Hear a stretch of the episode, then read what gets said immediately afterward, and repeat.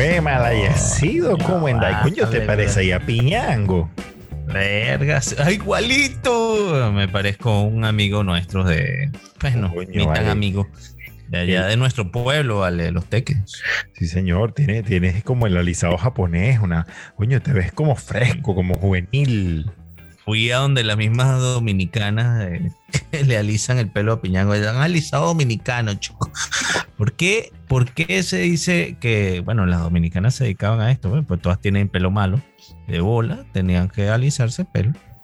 Por Entonces inventaron su propia técnica, la técnica del alisado dominicano, el alisado, y está el japonés también, aunque las japonesas no necesitan esa huevonada, porque las japonesas tienen todo el pelo baba pero se inventó también el alisado japonés, el alisado dominicano, el alisado japonés, y bueno, pero los japoneses como inventan toda vaina, entonces también inventaron el alisado. Pues, bueno, los japoneses inventan toda vaina de calidad.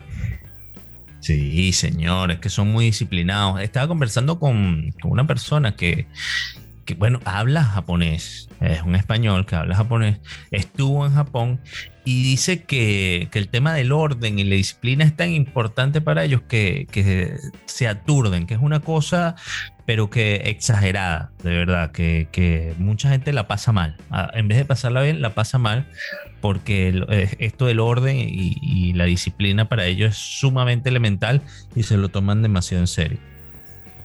¿Qué tal? Bueno, mira, hay un, hay un señor yo pensé que no me estabas parando bola. Yo no, chico, no me paro ni media bola lo que digo. Coño, pero ¿qué pasa? ¿Te pareces a la mujer mía? Vergación, no me estás parando bola. Erger, Pidio, vos no me estás parando bola lo que te estoy diciendo. te estoy diciendo que mañana mami quiere hacer una torta y vos tenéis que ah, ir, a, vos, vos tenéis que poner los huevos ahorita me preguntaron, ¿tú trabajas el sábado? Coño, me ha preguntado esa vaina cinco veces. El sábado pasado libre. De bolas que sí, coño, que sí. Pero, ah, bueno, está bien. Yo, yo, yo estaba pensando que tú querías decir que no. No, no libro. no libro, tengo que ir a trabajar. No, no, me está preguntando si voy a trabajar. Coño, que sí, que sí. ¿Cuántas veces te lo voy a decir? Que sí, chico. Tú sabes que me, que me parece bonito de, de este podcast que nosotros sin pena ni gloria, sin vergüenzas, eh, decimos que nosotros nos dedicamos a otra cosa que no es esta. O sea, realmente nuestro, nuestra fuente de ingresos no es hacer un podcast de momento. evidentemente. De momento. Evidentemente. Pero ojalá, ojalá esto se transformara en justo eso, ¿no, coño? Que nosotros pudiéramos vivir de hacer un podcast, de, de, de estar en bolas, porque mm. la, gente no lo ve ahorita porque eh, obviamente esto es puro audio, pero si, si ustedes vieran a Gustavo Contreras en este momento, él está en boxers en su casa y yo solo tengo una camiseta y abajo no tengo nada. Y te sientas con el culo pelado en la, en la silla. ¿Qué Con el culo pelado en la silla. Bueno, asco para que le vaya a pegar la jeta al, a, a, donde uno pone el culo. Hay, una, hay unas sillas tan, tan odiosas. Hay unas sillas que, de verdad, yo me siento de ladito. Hay una silla que tiene un material como de plástico que si mm. está sudando un poquito, siempre que te paras queda la rayita del culo en la, en la silla. Pillado, esas, sillas son súper odiosas. Yo cuando una silla, para esta silla es para sentarme ahí con la narita así de la goma. Esas son las sillas de la feria del Paseo Mirandino en Los Teques. sí, ¿no? También. A las dos ¿no? y, y en cafeterías también. Aquí en España he visto más de una silla de esas. En, en salas de espera de, de, de, centros de salud, de centros médicos. Coño, que duras ahí media hora. Es imposible que no te sude el culo. Entonces tú te sientas ahí y cuando te levantas de bola, todo el mundo voltea a ver. Eh, coño, una vaina curiosa, pues.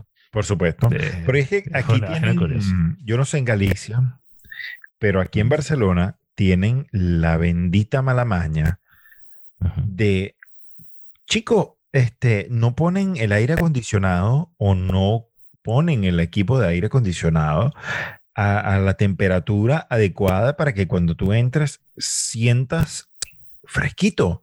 O sea, en el autobús, por ejemplo, porque yo a pesar de que tengo coche, gracias a Dios, y bueno, Gustavo, bueno, Gustavo otro, otro, otro asunto, después ustedes sabrán.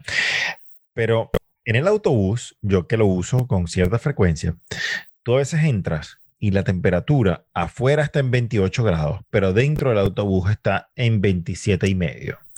Porque el hijo de la grandísima madre del autobusero, como él va fresquito, porque está como encerrado en un cubículo donde le entra el aire de la calle y tal, él está fresquito, el autobús entero. yo creo que no lo nota, yo creo que no. él no lo nota porque atrás hay 40 personas a 28 grados centígrados con la mascarilla puesta. Dice, pero qué, qué vaina es esta? Aquí no entra un fresquito, aquí no entra nada. ¿Dónde está el aire acondicionado en esto, señor? No lo, no, lo, colocan. no, lo colocan. No, eh, eh, y no, yo creo que es que no lo nota. Claro, lo que dices tú, él está solo ahí en esa cabina. Y obviamente a él, le, le, parece que el aire está bien para todo el mundo. Sales tú con esa frente sudada, coño, se debería dar cuenta. ¿ves? La yo puerta para. yo, yo, me le he acercado y le he dicho, mira, disculpa, por favor, tú puedes encender el aire acondicionado porque queda atrás. ¿Ah, sí? Claro, claro, porque es que llega un punto que, que, que, ya empiezas a marearte y empiezas a. ¿Y lo enciende? Claro que lo enciende. Algunos se molestan. Dicen, ah. hostia, pero es que me, me, han mandado a pagarlo. Bueno, pero el que te mandó a pagarlo es un viejo de 70 años que ya, más, que ya está más cerca de morirse. O sea, él le da frío en Dubái. Allá hay tantos viejitos como aquí. En, aquí hay, muchos viejitos, muchos viejitos, muchísimos, muchísimos. Es un tema, ¿no? Es un tema, es un tema interesante el por qué la gente no quiere tener hijos. Porque es que yo veo mucha, mucha gente joven que está en edad de, de, de tener muchachos y no tienen. Entonces, ¿por qué la gente no quiere tener hijos? A mí me causa una, no sé, me, me, me da mucha curiosidad. Obvio, coño, yo entiendo las razones de algunos, ¿no? Eh, criar niños en un país tan complicado como este, en cualquier país, criar un niño no es fácil. Y, y, más en un país tan complicado como este, con horarios tan difíciles, con, con, con bueno, un sistema laboral un poco complejo. un poco débil, eh, complejo en, en, ese aspecto de los niños, ¿no? Que eh, conozco muchos casos de mujeres embarazadas, entonces, no, salió embarazada, la, la despiden o buscan despedirla. O sea, la, la, situación es compleja con ese tema y yo creo que por ahí puede ser que la gente no quiera tener hijos, pero si hay un, una, una, leve preocupación en, en, muchos gobiernos autonómicos sobre este tema, porque se dice que después cuando a ti y a mí en unos años nos toque jubilarnos, no va a haber población que soporte esta carga de jubilación. Por supuesto. ¿Quién va a aportar a la seguridad social tanta plata o tanta pasta para pagarle al, a los no jubilados? Entonces, o nos van a pagar menos o no nos van a pagar. Bueno, es preocupante en la vaina. Yo, yo, hay dos cosas. Lo primero, y, y tú lo sabes porque tienes tus hijos. Mantener dos criaturas es complejo. O sea, eh, los niños, o sea, con los hijos crecen como hasta los 18 años y ahí detienen eh, su etapa de crecimiento aproximadamente, ¿no? Entonces son 18 años que tú tienes que comprar, por ejemplo, ropa y zapatos estacionalmente los zapatos que usa para el verano no son los mismos que va a usar para el invierno. Esa vaina es lógica eh, en toda España y en todo país como este que tenga de forma marcada las cuatro estaciones. Entonces, yo, por ejemplo, eh, yo me acabo de gastar. Pero, ajá, tú, ese argumento está de pinga, pero la ropa aquí es barata, te podría decir yo. Claro, bueno, ya eso la voy. Ropa. Ya eso voy. Yo me acabo de gastar aunque el colegio de mis hijos es público, yo tengo que pagar los libros, los cuadernos, eh, lógicamente, eh, como en todos o casi todos los colegios de España, me atrevo a decir, hay paseos, mira, que si van eh, a la biblioteca, que si van al museo tal y todo, pero entonces hay que pagarlo, pues eso no, que el colegio es gratuito. Cuidado si los meten en comedor. Bueno, para allá voy. Entonces, yo acabo de gastar como 400 euros por los dos niños para todo el año escolar. Más, esa cosa cuenta. más la ropa que tienes que comprarle Y que tienes que ir comprando durante el año. Y que tienes que ir comprando durante el año, porque bueno, ahorita le compramos un poquito y gastamos como 80, 100 euros, no sé cuánto, más los 400 que ya gastamos, estamos hablando de, cuatro, de, de 500 euros. Pero cuando llegue la época del frío, lógicamente las ropas que tenían el año pasado ya no les quedan, hay que comprar unas nuevas y así sucesivamente con todas las épocas del año, porque el zapato que le queda hoy de verano está, está como, son como unas cholitas, no sé cómo explicarlo, que son muy frescas y, y muy cómodas. El año que viene no les van a quedar. Y el año que viene tienes que comprar más ropa y más ropa y más ropa. Entonces, ¿tú crees que una de las causas principales de, de, por qué la gente no quiere tener hijos es el gasto? Mm. Es lo que tienen que invertir en... Es la principal causa, es la principal causa. Porque, lamentándolo mucho, eh, la, eh, mira, en estos días leí una estadística que más del 50% de la población española no alcanza a ganar más de mil euros. Mm. No recuerdo en, qué, en qué portal web lo leí. Entonces, yo, te, la envié, creo. A lo mejor sí me la enviaste y me enviaste una estadística. Sí, lo, de, los pobres, la clase media baja, la clase media alta. Lo, de los pobres y los menos pobres. ¿A dónde estás ubicado tú? Yo estoy en muy pobre. en extremadamente pobre. Entonces, claro, eh, cuando tú te pones a ver que tú ganas mil euros, mil doscientos euros netos y tu pareja gana mil doscientos euros netos, son dos mil cuatrocientos euros al mes. Para las personas que viven en Latinoamérica, esta vaina suena como una cifra astronómica y bueno, porque ustedes son millonarios, pero el 60%, el 50% de eso se te puede ir en alquiler, servicios y comida y el otro, mm. el otro porcentaje se te va en, en otros gastos pasajes, si tienes un coche, por ejemplo, tienes que pagarlo, si tienes una tarjeta de crédito, tienes que pagarlo, y paga 20 aquí, 30 allá, 100 por allá, 80 por allá, cuando vienes a, que, a ver, te quedan 200 euros a final de mes, ¿cómo coño te metes tú en un pedo de un hijo? Porque un yo, hijo... Yo creo que es complicado. Eso, está bien, eso está bien, pero bueno, y es parte de lo que voy a decir también, una de las, de las causas que engloban esto que voy a decir. Yo creo que la gente no quiere compromisos. También. Compromisos económicos, compromisos de tiempo, comprometer su tiempo porque un hijo necesita dedicación, necesita estar ahí. Nosotros muchas veces no podemos grabar, bueno, porque tenemos que atender a nuestros chamos y tal. Y yo creo que la gente no quiere compromiso, la gente quiere más vivir, la gente quiere vivir a su manera, vivir, viajando, vivir eh, eh, coño, que no se preocupe, mañana me ha hecho una pea hoy, me voy a rascar hoy, eh, porque mañana, y mañana me puedo parar a la hora que yo quiera, puedo dejar este empleo, puedo buscarme otro porque no me gustó, ¿sabes? Y me da igual porque no tengo un compromiso mayor, coño, que darle comida a una criatura, que atenderlo, que, que darle techo, que menos me voy, a, me voy a vivir con pana a un piso compartido. yo creo que la cuestión es compromiso, está, estamos dándole valor a esa vida sin compromisos, una vida despreocupada, una vida de viaje, que está bien también, o sea, yo no critico a quien no quiera tener hijos, ¿no? Eh, de verdad, que la gente haga lo que le da la gana. Pero sí me causa curiosidad y voy analizando, coño, ¿por qué la gente no quiere tener hijos? Y yo creo que es eso, la gente no quiere compromiso. Y esto va a traer consecuencias a futuro para todos para todos. Y, se ha, y, se ha, hablado muchísimo. El tema de las pensiones, por ejemplo. El tema económico, una economía, ajá, ¿qué fuerza laboral va a quedar si, si bueno, la natalidad ah, está bajando, si, si la gente no tiene hijos? ¿Qué fuerza laboral va a quedar aquí?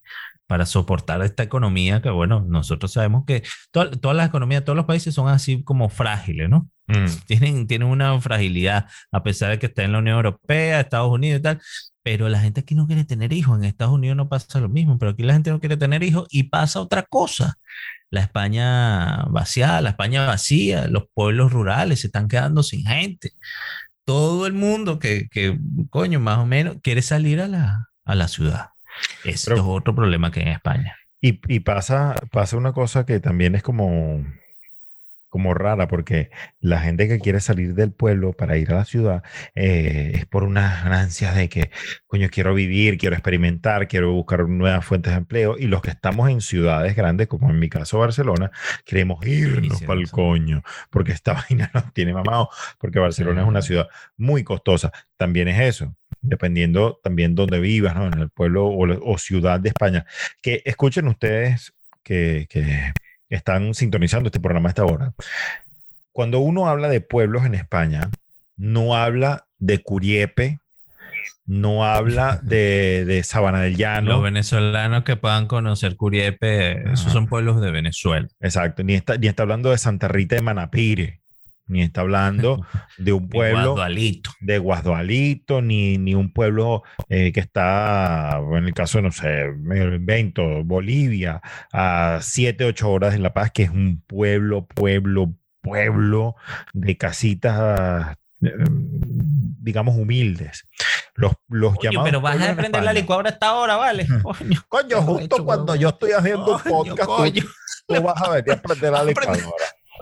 Oye, me a prender la licuadora, vale. ¿ah? ah, ya que vaina está bueno, sí. Bueno, no, no pare bola el rollo.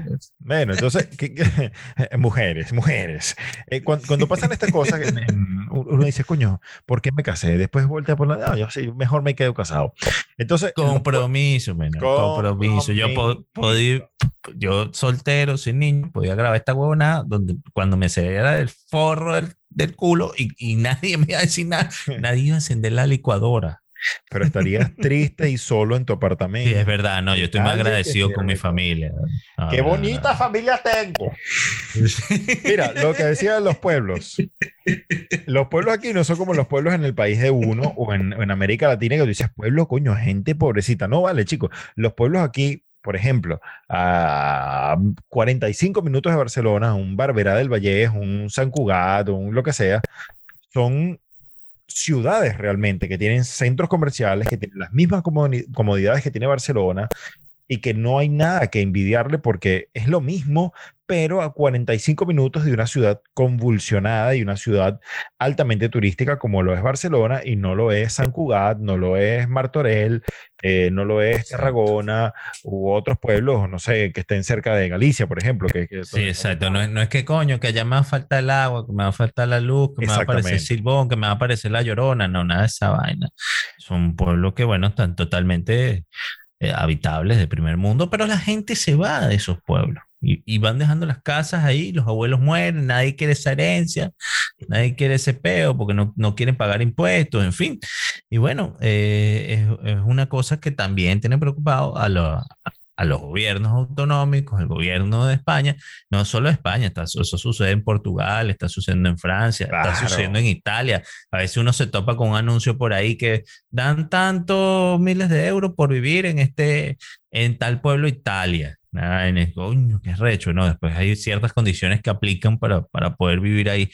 Pero bueno, si es algo preocupante, es algo que, que coño, tú dices, bueno, ¿dónde está el, el, el, tema de preocupación, los pueblos se quedan sin, sin habitantes. ¿Qué pasa? Bueno, que esa España rural o esos países, esa, esa, esa, esas ciudades o esos pueblos rurales necesitan de habitantes para trabajar el campo, para, no sé, tener ganado, para para evitar incendios forestales gigantes, porque coño, tienen sus áreas bien cuidadas, en fin. Mira, eh, si quedan unos pocos habitantes, les quitan los hospitales, les quitan los centros de salud, porque coño, ¿quién coño va a atender eso? Entonces son problemas importantes que pueden suceder eh, en esta España vaciada, Italia, Portugal, Francia, eso que está pasando. Y, y tú ves, por ejemplo, Venezuela o esos países, Colombia. Marico, allá la gente tiene de tres niños en adelante. Allá no está sucediendo nada de lo que sucede. Sí, tres niños en adelante y los pueblos están repletos de gente. Allá Caracas hay gente y, Valencia hay gente y en Bogotá hay gente, pero los pueblos están repletos de gente. La pobreza es arrecha. Mira, porque nosotros, yo no sé, los latinos somos cintura caliente, pues nosotros nos gusta percutar, accesar nos gusta. No, pero no tiene nada que ver con eso. Yo creo que, eh, no sé, Yo creo que sí, es, un tema que, y que busca, busca, bueno, mira, coño, que tengo un problema para salir embarazada. Bueno, busca tu malandro allá de Caracas para que tú veas cómo te preña, no jodas, siete veces seguidas. Claro, claro. en, un, en, un, solo polvo. Esos son demasiado fértiles. Claro. Y, y, y, bueno, pero ¿por qué esa gente tiene tantos hijos? ¿Por qué? Porque, ¿cuál es, ¿cuál es? Yo creo que es un tema. No, pero no solo nosotros, estoy diciendo la gente de sectores humildes en Venezuela, en Colombia, tienen de a 5, 6, 7. ¿Por qué, weón? ¿Por qué? No entiendo. Yo creo que es un tema asociado al, al trópico, a la naturaleza eh, caribeña o a la naturaleza este, ecuatorial. Porque si tú te, tú te pones más o menos a analizar, eh, todos los que hemos nacido, crecido y, hemos sido criados en, esa línea ecuatorial, en esa línea tropical, porque entiéndase que el trópico no es nada más el Caribe, como quizás muchos piensan. El trópico es un, como un cinturón que va un poquito más arriba o un poquito más abajo del Ecuador, ¿okay? del centro de la Tierra, donde hay ciertas características climáticas similares. Es decir, eh, por ejemplo, ¿cómo se llama esta, esta, parte de mm, Canarias? Las Islas Canarias. Sí, Canarias las Islas Canarias en clima y en muchos aspectos se parece mucho a Venezuela. Pero ¿qué pasa? Las Islas Canarias no están al nivel de la península española. Las Islas Canarias están a nivel de África, casi tocando mm. la línea ecuatorial. Si no es que la tocan, eh, y, y, quiero pedir disculpas a geógrafos y personas más cultas que yo que pueden estar escuchando en este momento, pero la vida allí se vive de otra forma, muy similar a la de Venezuela, a la de Colombia, a la de incluso países africanos donde la gente tiene muchos hijos. Entonces yo creo que entre más calentita sea la tierra, o, ese, ese, país, como que la gente es más propensa a tener la cintura descontrolada y a un dale que te pego y a tener más hijos. También, sí, es verdad que, que, el clima afecta el estado de ánimo de la persona y lo vemos en verano aquí que la gente es como que se aloca, ¿no? Y en invierno la gente está más restraída. Correcto. Está más, más, más cerrada, sí, es verdad. Eso, eso tienes mucha razón en lo que dices. Entonces, yo, yo creo que puede ir por ahí. Ahora, hablando de... Sí, fíjate que hay un... Hay, eh, discúlpame, hay un... Ahora que dices eso, hay un término que se llama explosión demográfica.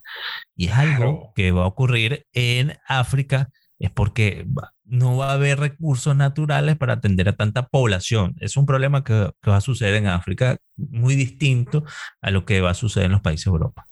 Claro, mira, ahorita que mencionas África, eh, hay, un, hay un documental muy interesante en, en, Netflix que no tiene que ver un coño con lo que estamos hablando, pero recuerdo que los primeros episodios de una serie documental que se desarrolla en África tiene que ver con la comedia y se los voy a recomendar a todo el mundo que nos pueda estar escuchando en este momento.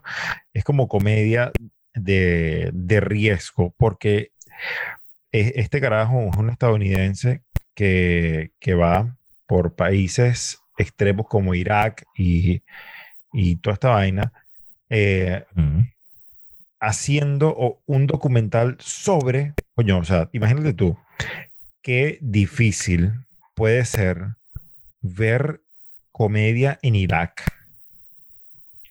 Un ah, país que, va haciendo comedia de estos países complicados. Él no hace comedia, él va allí a ver qué comediantes hay, quienes hacen mm. comedia. Entonces hay países donde tienen unos late shows, verga, una impresionante, con una calidad este, muy buena, parecidos al, a Jerry Seinfeld, a, ¿cómo se llama este otro carajo? Jimmy Fallon. Jimmy Fallon y todas estas cosas. Y, y tú dices, ¿cómo se pronuncia esa buena? ¿Cómo es posible que en estos países que están en guerra eh, haya un, unos comediantes de este calibre y, y, hagan una comedia tan irreverente que incluso sea, en países como Irak, hacer comedia te puede costar la vida. Sí. Coño, eso no es Venezuela. y, en Venezuela también, te iba a decir, te iba a decir, en Venezuela también. Yo estaba hablando y en Colombia también, de hecho, claro. Claro. Eso, eso es así. Entonces, coño, es complicado. Pero, ¿cómo se llama? ¿No dijiste el nombre? No, no he dicho el nombre porque estoy tratando de buscar a este de buscarlo. que me lo envió. Porque yo ahora tengo un peo, ¿sabes? Ustedes eh, sabrán que a mí me dio COVID y después del COVID, a mí me quedaron unas secuelas ahí medio raras que se me va la memoria, pero arrechamente. Eh, yo puedo estar hablando contigo en este momento y de repente tú me cambias el tema y yo traía el hilo de otra cosa y a mí se me olvida. Se llama, yo lo encontré. Charlie, no, perdón, Larry Charles, Dangerous World of Comedy. O sea, el peligroso mundo de la comedia. Es un show, es, una, es un, ¿cómo se llama? Una serie documental de Netflix. Veanla, sobre todo los que estén interesados en, hacer humor, porque está muy buena. Ahora fíjense en algo. Eh, con respecto a lo que estábamos diciendo de la España vacía y la Europa vacía, este fenómeno se ha manifestado en, en toda Europa porque en líneas generales, eh, entiendan ustedes, eh, que nos están escuchando desde otras latitudes, que la vida en Europa está hecha para el disfrute. O sea, el europeo le gusta disfrutar, le gusta sentarse en un, en un café, tomarse una, una cerveza, eh, unos bocadillos, unas tapas y todo eso. O sea, el europeo en general, hombres y mujeres, eh, están codificados para disfrutar. Los americanos estamos codificados para follar, reproducirnos, hacer fiesta, emborracharnos y otro tipo de cosas diferentes. Y sentar a los, y sentar a los carajitos en dos sillas pegadas. Es correcto. Entonces, este fenómeno que comentábamos hace unos minutos atrás de la Europa vacía ha llevado a el, o ha llegado, mejor dicho, al punto de que en Italia, por ejemplo, hay casas que se venden por un euro. Es un precio mm. simbólico.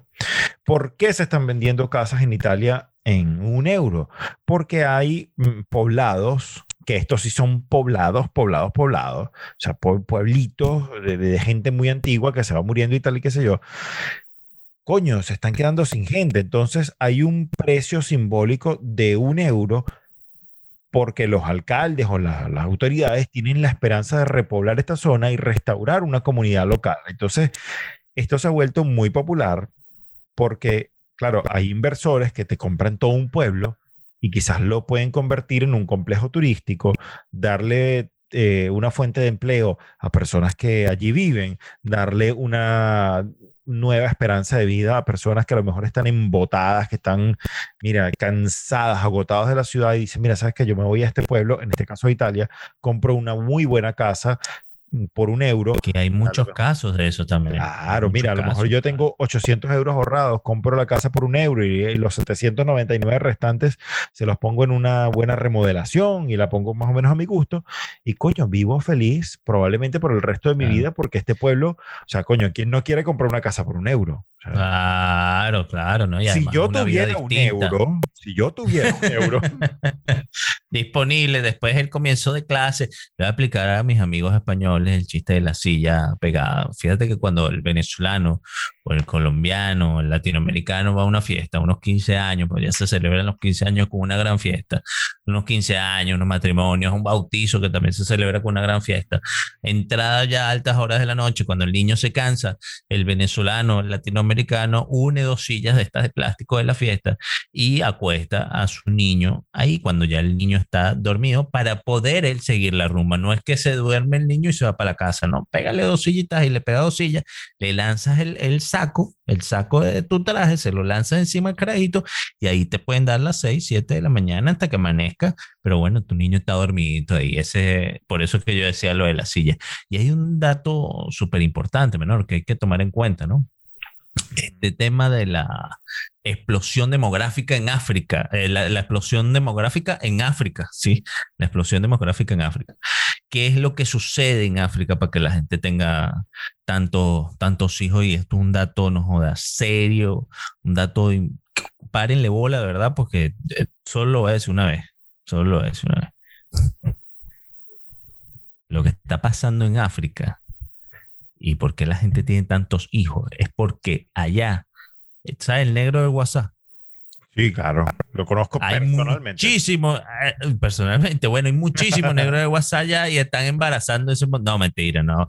Está pasando, coño, que la gente más pobre tiene menos ocupación, tiene menos cosas para hacer y ¿qué se la pasan? Tirando, follando, ¿Y, qué, ¿Y qué es lo que pasa? No tienen educación sexual. Es otra de las cosas que está pasando. No tienen educación sexual, no se protegen. Por eso es que allí hay tantas enfermedades eh, de transmisión sexual África, por eso es que vemos todo ese mierdero que hay allá. Y es por eso la educación sexual, el acceso a, los métodos anticonceptivos, eh, y bueno, no, no ocupan su mente en otra vaina, sino bueno, en, reproducirse.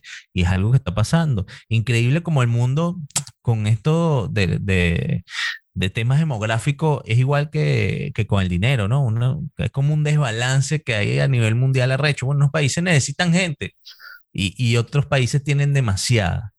Eh, pasa lo mismo con el dinero. Hay unos carajos que ganan, un futbolista gana X cantidad de, dinero, mientras que una persona que, coño, cumple un trabajo elemental, como un médico, como, qué sé yo, el que barre la calle y tal, de vaina le alcanza para vivir. Qué vaina tan arrecha y tan, tan injusta, ¿no? 74 euros por minuto gana Messi. No, huevón. 74 euros por minuto. Yo no gano 74 euros en un día. Tú sabes que hay, un, hay, hay unos panes que conocen un barbero aquí que afeita a uno de los jugadores del Celta. Okay. Y ese jugador del Celta le, le da plata a, a este pana, pues.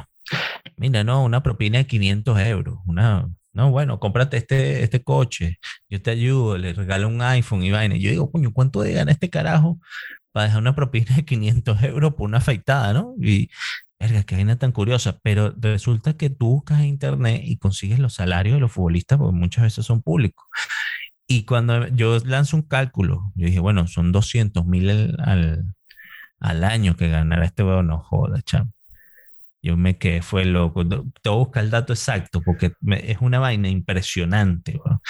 el futbolista es John Murillo del Celta de Vigo. Y te voy a buscar cuánto gana ese carajo. Lo pone así, día, eh, semana, mes. Nada, bueno, chamo. digo, qué pobre soy, me sentí tan mal, por esa vaina. Son salario semanal, 2.436 euros. Semanal. Salario de, semanal. Bueno, eh, eh, hace, hace no mucho tiempo me enteré que un jugador de fútbol como de una división infrasubsuelo en Barcelona te está ganando 1.800 euros mensuales. No gano 1.800 euros mensuales.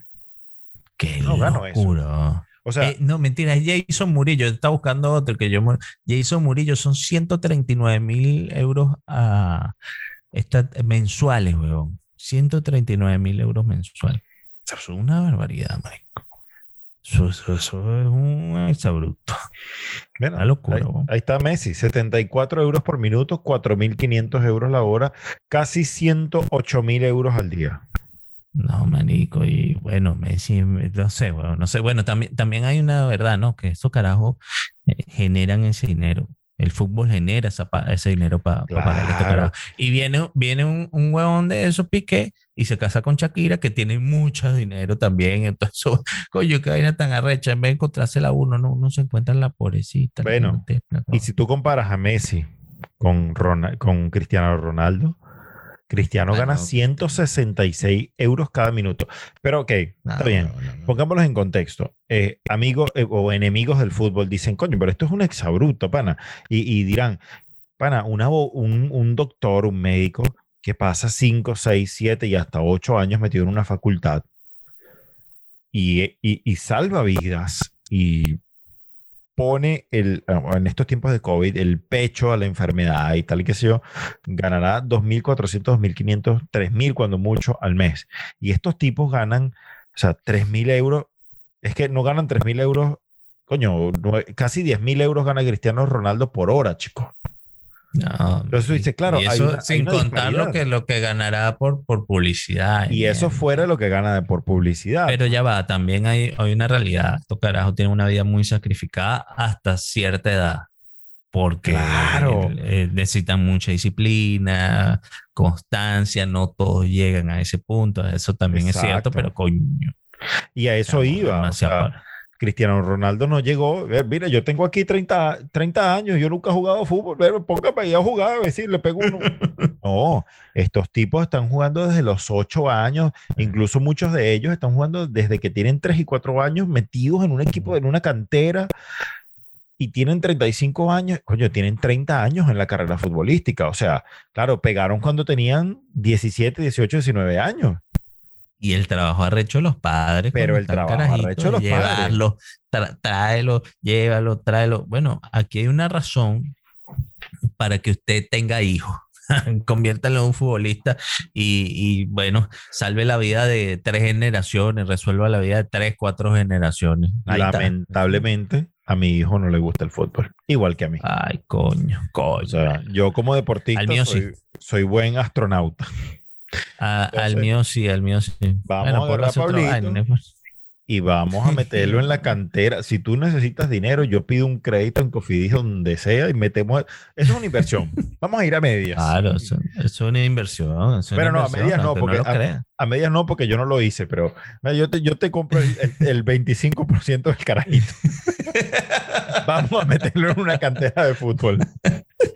Allá está César en la máquina Rodríguez desde Barcelona, España. Mi pana, coño, un placer volver a hablar contigo después del COVID. Claro, es desde otro lado de España. que pasaste tú, porque el, COVID, sigue ahí, está ahí. Bueno, de, eso hablaremos en otro capítulo porque es profundo.